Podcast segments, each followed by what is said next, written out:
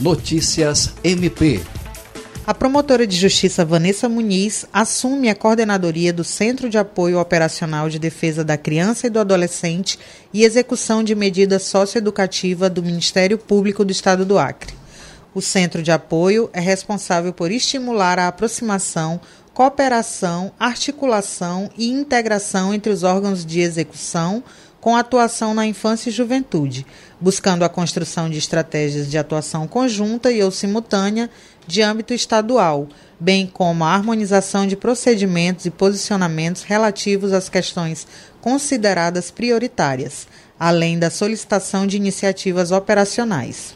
A defesa da infância e juventude é um dos eixos prioritários da gestão da Procuradora-Geral de Justiça, Cátia Rejane de Araújo Rodrigues, que se colocou à disposição do CAOP quanto ao desenvolvimento de ações e efetivação de demandas. André Oliveira, para a Agência de Notícias do Ministério Público do Acre.